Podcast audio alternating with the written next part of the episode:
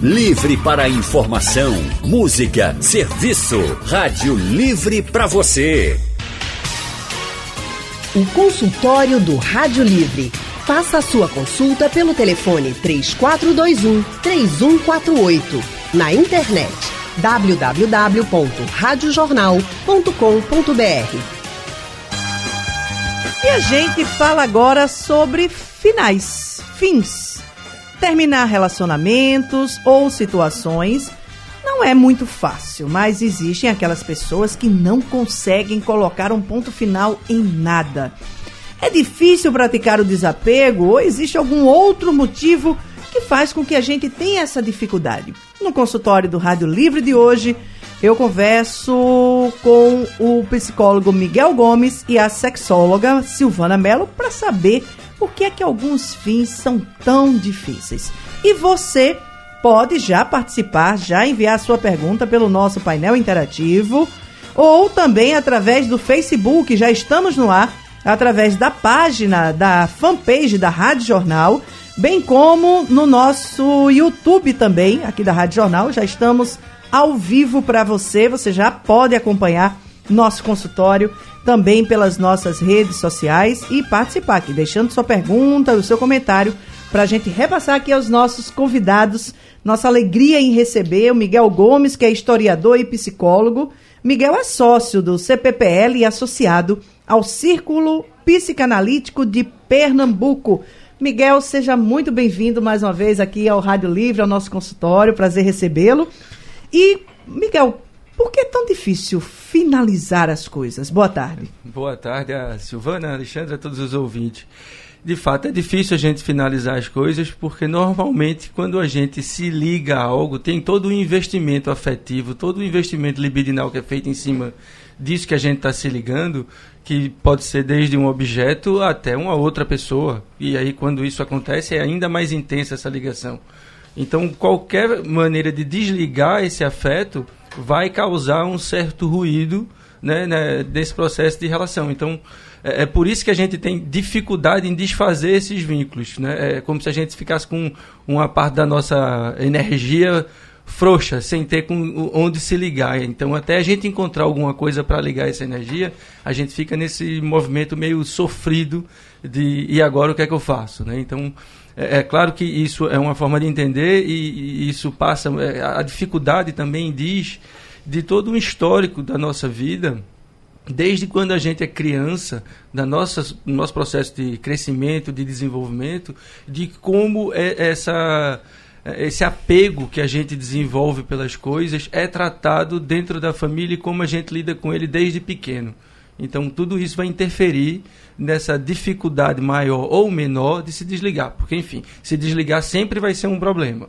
Mas ele pode ser maior, né, algo até patológico, ou não. Pode ser algo que você vive o sofrimento da separação, que é absolutamente normal, mas você rapidamente consegue retomar suas coisas. Então depende um pouco de como é esse processo no desenvolvimento da vida, bem prematura, bem inicial mesmo. Lá no, daqui a pouquinho a gente conversa um pouco mais sobre esse ponto. Silvana Mello é sexóloga, membro da Sociedade Brasileira de Estudos em Sexualidade Humana e também é palestrante. Atende em consultório aqui no bairro dos Aflitos, na Avenida Rosa e Silva 756. Silvana Mello, por que é, a gente citou, a gente sabe que essa questão de fim ou de términos ele tem vários motivos, ou melhor, tem várias coisas com as quais a gente tem que se desligar em algum momento da vida, mas os relacionamentos parece que eles são mais difíceis para a gente conseguir fazer esse desconectar do outro realmente é mais difícil quando está envolvido a questão do emocional, do relacionamento com o outro, é mais difícil terminar aí. Boa tarde. Boa tarde, é um prazer grande estar aqui com vocês novamente, é um prazer estar aqui com o nosso psicólogo. Veja, na verdade, é, quando se inicia um relacionamento, ainda mais quando você está envolvida ali emocionalmente, tá, está apaixonada, vamos dizer assim, você cria aquela expectativa do Felizes para Sempre, aí, entre aspas, não é? que nós vimos muito no, no conto de fadas. É, os contos de fadas têm mudado bastante, né? Você bastante. percebe que aí nos no cinemas nós vimos assim novas versões das princesas, onde elas estão mais atuantes né, na sociedade, mais livre de que é, a única expectativa que existe assim para aquela mulher seria o relacionamento o príncipe encantado. Mas é, nós ainda temos, vamos dizer assim, lá no inconsciente, lá bem gravado, um pouco daquela fantasia de que vai ser sempre, vai ser para sempre, feliz para sempre. Então, não deixa de ser uma frustração daquele projeto que você criou para uma vida afetiva, para uma vida sexual. Além do mais, é, existe, e é importante considerar aí, a, a, construção dessa personalidade, a identidade de cada um, a personalidade mesmo como é que foi essa história de vida? E até eu colocaria é, até mesmo como é que foi a história de vida dentro do útero materno, porque já se sabe hoje em dia, e não hoje em dia, já há algum tempo, que as emoções mais fortes e duradouras da mãe, o bebê, o feto, ele absorve e vai exatamente, chega através da placenta, o bebê é incrível, e através dos hormônios, os hormônios que estão ligados a fetos. Então, muitas vezes, eu recebo no consultório pessoas que têm uma dificuldade muito grande de se desligar de um relacionamento, mesmo depois de passado muitos anos.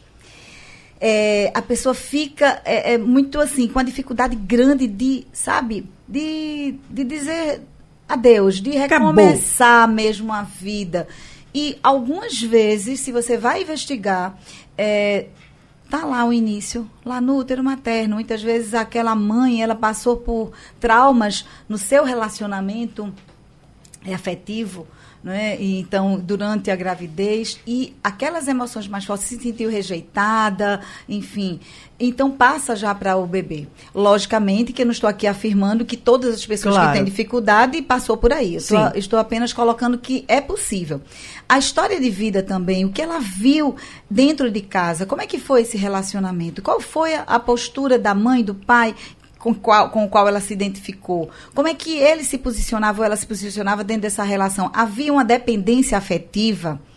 Então, assim, tudo isso vai construindo a personalidade e vai construindo também a maneira que ela, que ela vai buscar esse relacionamento e que ela vai contribuir para que esse relacionamento aconteça. Porque a, a, história do relacionamento não é apenas um que escreve, os dois vão escrever isso, essa história. Isso, perfeito. Vocês já estão vendo que o consultório hoje vai ser bom. De volta com o nosso consultório falando sobre a dificuldade de colocar término, dar fim a relações, sejam elas afetivas, profissionais, enfim, até o desapego de algumas coisas que a gente precisa se desfazer. Por exemplo, fazer uma mudança de casa.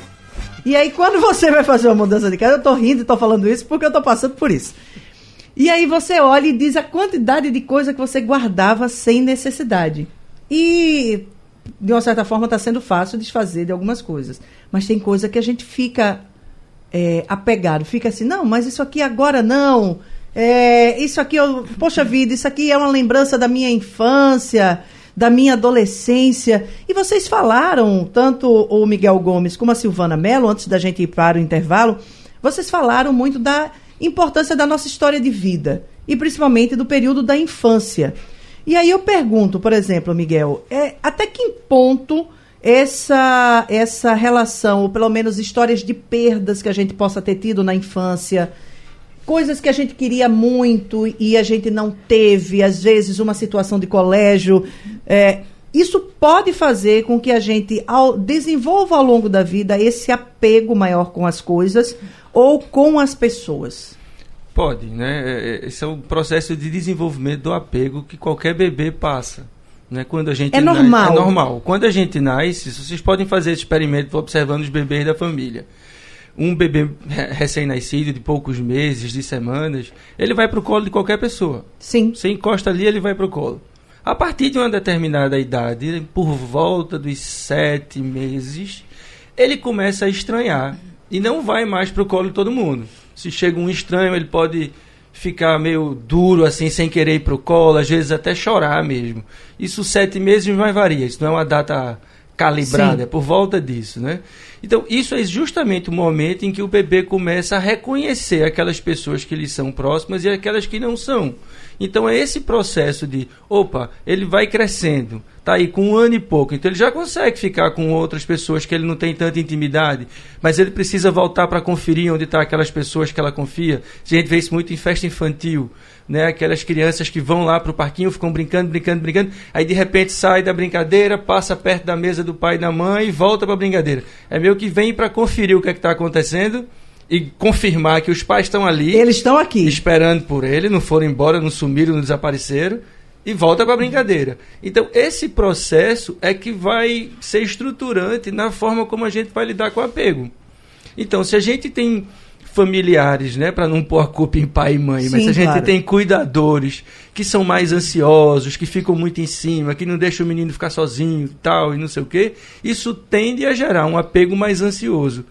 Né? Eu digo tende porque também isso não dá para a gente cravar, porque existem outros fatores que vão se desenvolvendo ao longo do tempo. Tem as características pessoais da própria claro, pessoa que também devem vão, ser levadas e, em conta. E as características que vão aparecendo ao longo da vida, né? Como é que, enfim, se você tem os pais ansiosos, esse apego ansioso, que o pai e a mãe não conseguem deixar o menino sozinho por muito tempo, isso tende a criança a se tornar uma pessoa com um apego ansioso. Mas se ao longo da vida essa criança acaba encontrando uma avó, uma outra pessoa que tem uma forma diferente de lidar com apego, ela pode se espelhando, se identificando com essa outra pessoa, e isso que foi estruturante lá pequenininho pode se transformando ao longo da vida. Ou o oposto, isso pode ser reforçado se se mantiver esse padrão. Então, essa coisa do apego é algo que a gente tem. E, e, ao longo da vida, e dependendo das circunstâncias, a gente vai aprendendo a, a, lidar com essa separação de uma forma mais saudável ou não, né? mais patológica. Silvana, poderíamos dizer que o apego é um dos grandes problemas dentro de um relacionamento? Olha só, com certeza. Não só dentro do relacionamento, mas é, a sua relação com a vida. É, e você falando do apego aí, nós podemos trazer um pouquinho da, da filosofia oriental. Muito ele fala do desapego. Então, veja que é, o ser humano ele tem essa tendência realmente a se apegar. A se apegar a pessoas, a se apegar a objetos, muitas vezes porque muitas vezes aqueles objetos têm um significado emocional, você termina associando, nosso cérebro associa o tempo todo. Então, associa a imagem daquele objeto, o cheiro, enfim, é, a uma memória afetiva. Então, isso faz com que você também busque, sabe, e desenvolva um apego nesse sentido, buscando reviver aquela emoção positiva algumas vezes. Sim. É, algumas vezes não, muitas vezes. É, então, assim, existe essa, essa questão e é do ser humano, como eu estou colocando. No, no, no, na relação aí afetiva e sexual que nós estamos falando aqui também, nós não podemos deixar de lembrar que existe um hormônio chamado ocitocina, que é do comprometimento químico. A gente fala assim, que é o hormônio do comprometimento químico involuntário. É aquele hormônio que a mãe fabrica ali junto com o bebê quando está amamentando, por exemplo, mas não só amamentando, quando está tocando, quando está dando banho, é, trocando de roupa, passando creminho, fazendo carinho. Então, assim, existe a, a, a, esse hormônio que é fabricado pelo próprio organismo do ser humano que se encarrega dessa, desse comprometimento químico involuntário que acontece muito com os casais, aqueles casais, logicamente, que têm uma vida sexual e que têm um é carinho, que prazer? um toco. Também, também, não deixa de ser. Eles, eles é, é, é da, mas da, daquela, daquele apego mesmo, daquele Sim. comprometimento. Então, quando é, há esse toque carinhoso e tão frequente, as pessoas, quando se separam, sentem falta. Olha, eu estou sentindo falta não só do cheiro, mas eu sinto falta. Às vezes a pessoa, quando vai dormir fora um tempo, mas eu estou sentindo falta do corpo de fulana, do corpo de cicrana. E sente realmente. Porque tem esse, essa questão desse comprometimento.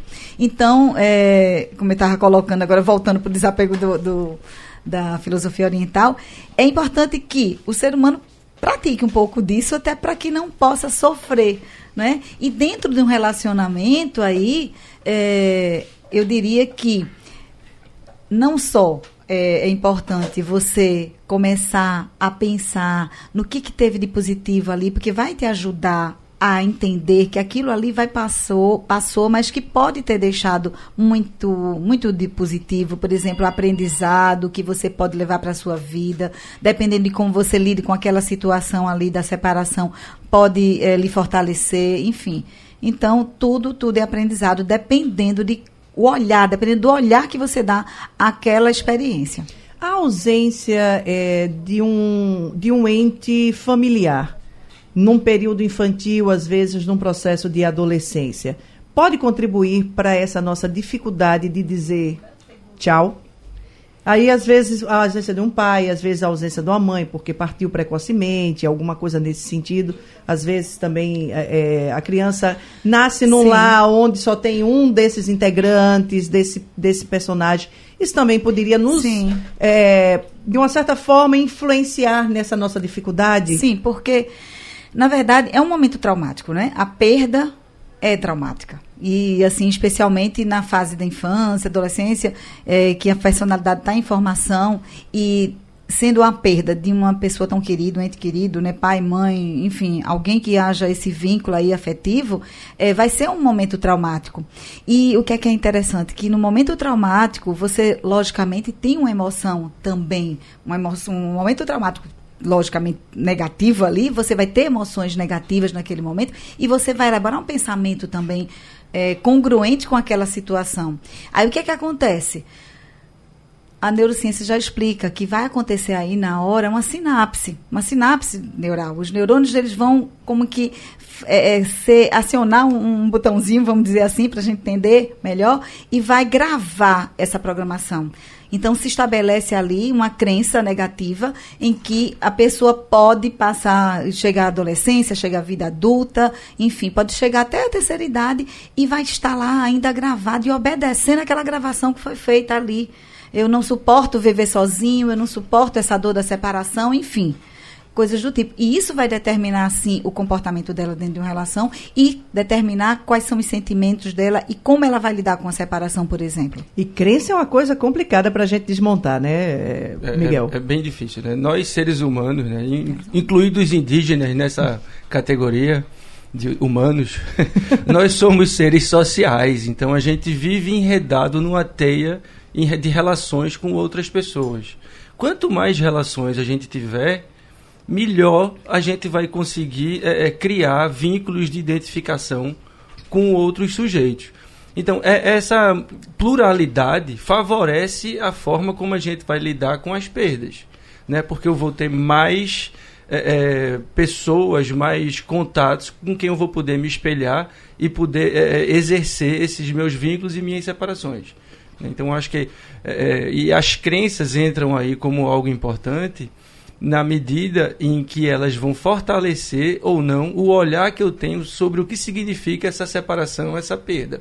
Né? Algumas culturas tendem a cuidar disso de uma forma muito mais sossegada do que outras. Né? Então, para a gente pensar aqui, por exemplo, é, para a gente manter a, a, fala aqui dos indígenas, eles têm uma forma de lidar com a perda, com a morte, que é completamente diferente de um ocidental cristão, por exemplo. Né? Então, os cristãos, é, é, ainda mais aqueles que hoje em dia são menos praticantes, uhum. que não né, são efetivos na sua religiosidade, eles tendem a ver a morte como algo muito difícil, como algo muito duro. Enquanto que as religiões indígenas, as religiões orientais, tendem a ver a morte muito mais como um processo natural do curso da vida e uma passagem para uma outra coisa, para um mistério que a gente não sabe o que vem por aí. De volta com o nosso consultório, falando sobre a dificuldade de terminar as coisas, os relacionamentos. Vamos aqui ao nosso Facebook, o José Cândido está por aqui. Diz assim: Eu estou saindo de um relacionamento de mais de 20 anos. E o que, que eu faço para poder aceitar essa situação? Bom, essa não é uma situação fácil de se aceitar, porque Primeiro é um vínculo ponto, muito né? grande, né? Então, assim, é absolutamente... 20 anos não são 20 dias. Não são mesmo é absolutamente natural que ele passe por um período aí que a gente pode viver, se dizer, de um luto, em que ele vai viver um luto desse relacionamento que se acabou. Né? E depois de um determinado tempo, ele vai ser capaz de restabelecer outros relacionamentos, aí se vão ser amorosos ou não, é um outro passo, mas ele vai poder recriar e criar novos vínculos com outras pessoas e deixar esse relacionamento para trás filtrando aquilo que esse relacionamento trouxe de bom para a vida dele, né? Eu acho que isso é uma coisa importante que a gente precisa pensar, porque quando a gente olha para um relacionamento que se termina, muito rapidamente a gente se fixa nas coisas negativas. Uhum. Né, no que levou ao fim, do ressentimento que deixa o término da relação, sobretudo para aquele que foi deixado ou abandonado. É, é, mas, com o tempo, esses afetos vão decantando e você tem que se tornar capaz, você pode se tornar capaz de enxergar aquilo que o relacionamento trouxe de bom para o seu desenvolvimento. Né? E isso se tornar parte da sua vida, parte da sua história. O fim de um relacionamento não significa que você vai jogar no lixo o que aconteceu.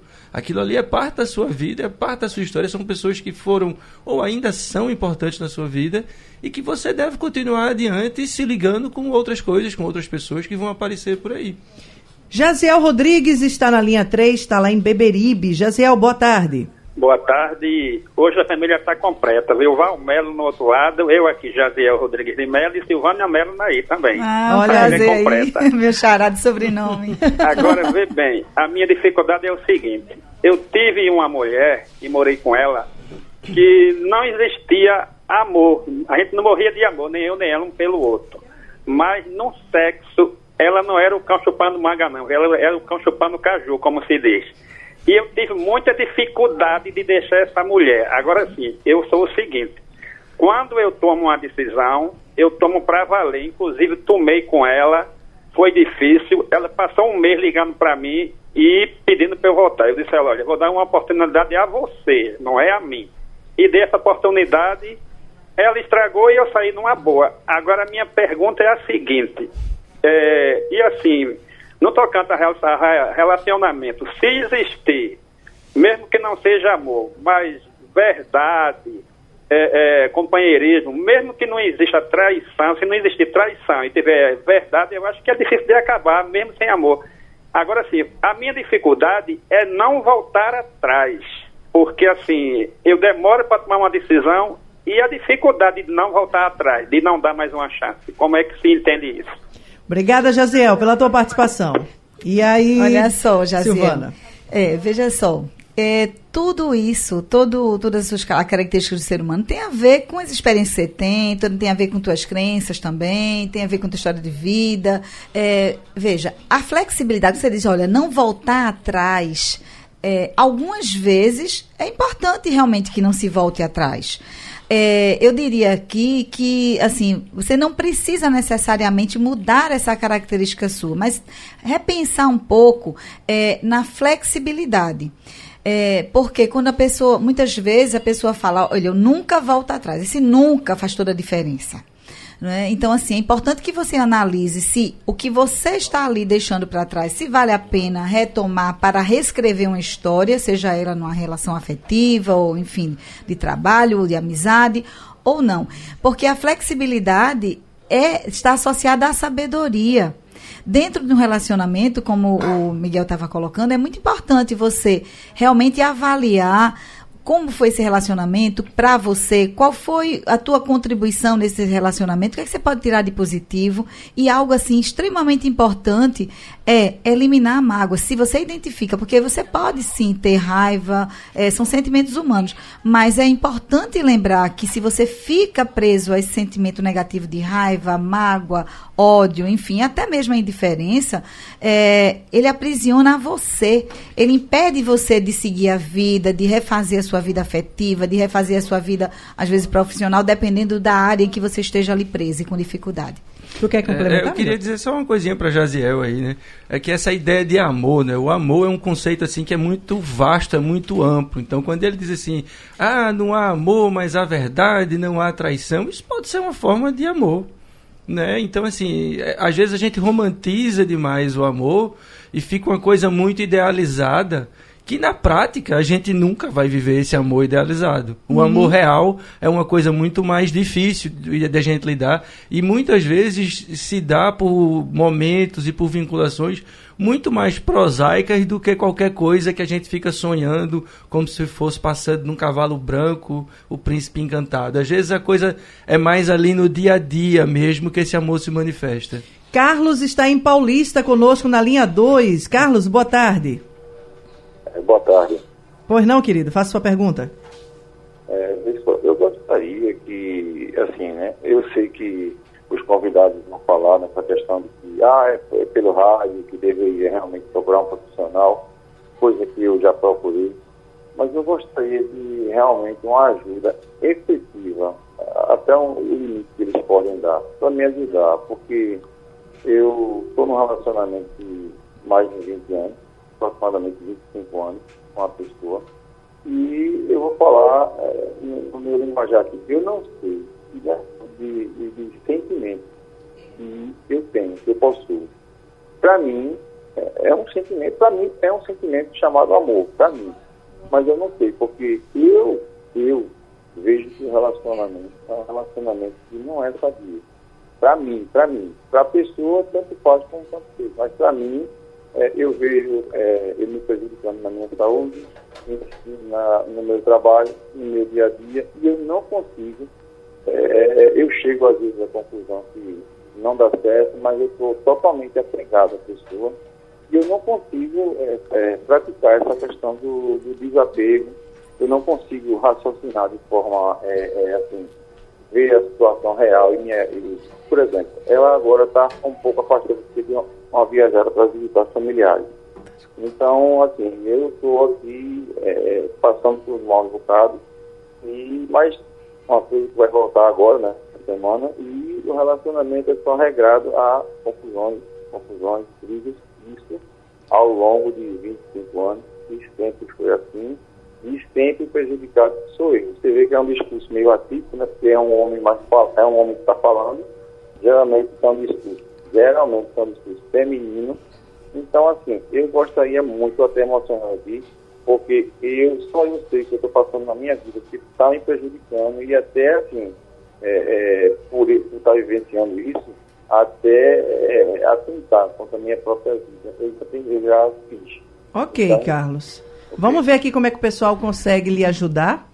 Bom. Tem como a gente dar alguma dica para o Carlos, para que possa aí dar um, um é, norte para ele? Carlos, pelo que você fala, é, o som não estava muito bom, mas pelo que eu entendi... A dificuldade, a dificuldade dele é o desapego é, dele num relacionamento é, de 25 anos e que, que tá ele falou, mal. É, ele disse que, pelo que eu entendi, ele falou que sabe que não não não dá certo, mas ele não consegue se desapegar. Então aí você está expressando realmente um conflito. É como se uma parte sua, tua parte racional, tua parte consciente, vamos dizer assim, tem, tem certeza de que não dá certo porque tem muitas brigas, etc.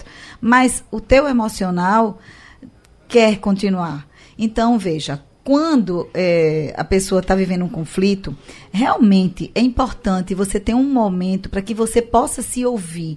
E, nesse, e esse momento aí, geralmente é uma psicoterapia, sim, para que possa se identificar aí nessa sua fala e você nessa reflexão, identificar quais são as programações, vamos dizer assim, porque o nosso cérebro é como se fosse um computador, então e as crenças e programações são sinônimas, não é? Então, quais são as crenças que você tem aí gravado no teu inconsciente que estão dificultando você se separar, que estão dificultando você é, é, tomar essa decisão que racionalmente você sabe que é a melhor, pelo menos dentro do que você está colocando Isso. e dentro do que você está enxergando no momento, não é? Então, assim, é importante que você descubra quais são essas crenças, quais são essas programações, quais, é, é, enfim. E para você descobrir, precisa você se ouvir, conversar, falar, rememorar como é que foi a tua infância, a tua vida, traumas que você teve, que podem estar determinando isso, que pode estar tendo essa dificuldade, você fazendo você ter essa dificuldade.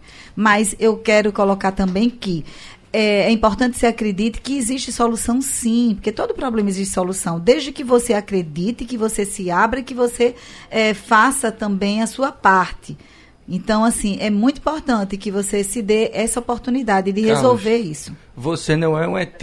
Você está no meio de um bando de gente que vive esse tipo de situação que você vive também aí. De estar tá num relacionamento que está lhe fazendo mal e ter uma profunda dificuldade de se afastar. O que eu posso dizer, assim, enquanto um conselho numa rádio, é que você procure alguém de sua confiança para você conversar. Porque, veja, a gente fica preso a esse tipo de relacionamento porque é o relacionamento que a gente conhece e que a gente está acostumado. Uhum. Então, romper esse ciclo é sempre difícil. E às vezes, numa conversa, ouvindo outras histórias, a gente vai perceber que existem possibilidades que aparentemente estão fora do nosso horizonte, mas que na medida em que a gente circula com pessoas que já passaram por coisas semelhantes ou que nos oferecem uma outra possibilidade de visão, isso faz com que fique mais fácil embora não seja necessariamente fácil, Isso. a gente sair desse ciclo vicioso de ficar num relacionamento que não está fazendo bem pra gente. É, e... Gente, a gente, é porque a gente tem mais uma tá, pessoa na linha, tá. infelizmente não tem como estender muito, até por causa da hora. Vamos atender o Messias, que está em São Martim. Oi, Messias. Oi, minha linda. Boa tarde, tudo bom? Tá bom, tá melhor Baixa o rádio, baixa o rádio. Baixar, é. Baixa o rádio. Faça a sua pergunta aí rapidinho pra gente. Olha, Tá 10, porque eu sou uma pessoa, sou já um, já um coroa. Estou em coisa da, da Rádio Jornal, é. E é, eu tô, tá me ouvindo? Tamo, diga aí qual é a sua pergunta. Rádio, é porque tá 10. A, a, é, a psicóloga e a metasexuóloga, é, é, eu não sei, tá, mais no vaga. Mas... Messias, você tem que falar um pouco devagar, porque a gente não está conseguindo te entender, tá certo? Tá. Fala um pouquinho devagar que a tua ligação está distorcendo um pouquinho. Vamos lá. Diga aí com essa pergunta. Vamos usar o psicólogo e a psicóloga, porque quando eu vou ter relação, eu quero que a pessoa bata em mim e eu grito, bate em mim. Isso é o que é normal, é. Quando eu vou ter relação sexual, eu grito e eu quero que alguém bata em mim na hora, na hora do orgasmo. Certo. É Vamos saber aí. Obrigada, Messias, pela participação. Ele está querendo saber lá na hora dos. Vamos se. É, isso aí. Tem, bom, tem tá a ver normal? com a sua história, não é? Então, só você. É, pode ser que você não tenha essa consciência aí, mas com certeza está gravado no teu inconsciente, dentro do teu histórico. Você, em algum momento aí, durante a, a, a enfim, não sei, durante a sua vida sexual, iniciação sexual, não sei em que momento, mas você associou. O fato é que você terminou aprendendo a associar o prazer à dor. De alguma forma houve essa associação certo? É, quando se trata de sexualidade, não existe certo, não existe errado, existe o que é bom para, o, para os dois, para aquele casal ali, aquele aqueles dois que estão tendo uma relação sexual. Se isso não lhe incomoda, tudo bem. Agora, se incomoda, deve buscar uma ajuda. Na verdade, houve essa associação. Uma outra questão que eu gostaria de falar, que era interessante, crenças, é, que crenças, elas podem sim repro ser reprogramadas sim. e o objetivo da psicoterapia é esse mesmo. Existem técnicas modernas que, a partir do momento, o trabalho exatamente é identificar a crença dentro da, dessa história, desse relato, é, se identificando o momento traumático, você identifica a crença ou a programação que foi feita ali, ali. Então, existem técnicas da programação neurolinguística, por exemplo, que é perfeitamente capaz de transformar, mas isso é dentro de um processo terapêutico. Olha que hoje ele foi malvado, esse, tele, esse relógiozinho aí, viu? Gente, eu vou agradecer a participação de Miguel Gomes, que é sócio do CPPL, e a Silvana Mello. Muito obrigada pela participação de vocês. É, infelizmente, o nosso horário já está bem adiantado, a gente precisa realmente encerrar o nosso programa, mas eu quero deixar o telefone do consultório de vocês. Atenção, pessoal, vocês estão precisando de alguma ajuda, tanto o Miguel como a Silvana atendem em consultório. O Miguel atende lá no CPPL, consultório, telefone 32 21 60 18. 32 21 60 18. Miguel, obrigada pela participação. Obrigado, Alexandra. Obrigado, Silvana. Obrigado a todos os ouvintes que participaram aí. É um prazer estar aqui com vocês. Silvana Melo, que é sexóloga, atende aqui na Rose Silva, 756 nos Aflitos. O telefone 99424 3642. Repetindo, 99424 3642. Silvana, gratidão pela tua presença. Ah, muito obrigada. Muito obrigada a vocês. Foi um prazer enorme. Um beijo a todas e eu quero deixar para os ouvintes aí é, a mensagem de que vocês são capazes de resolver. A resposta está dentro de cada um.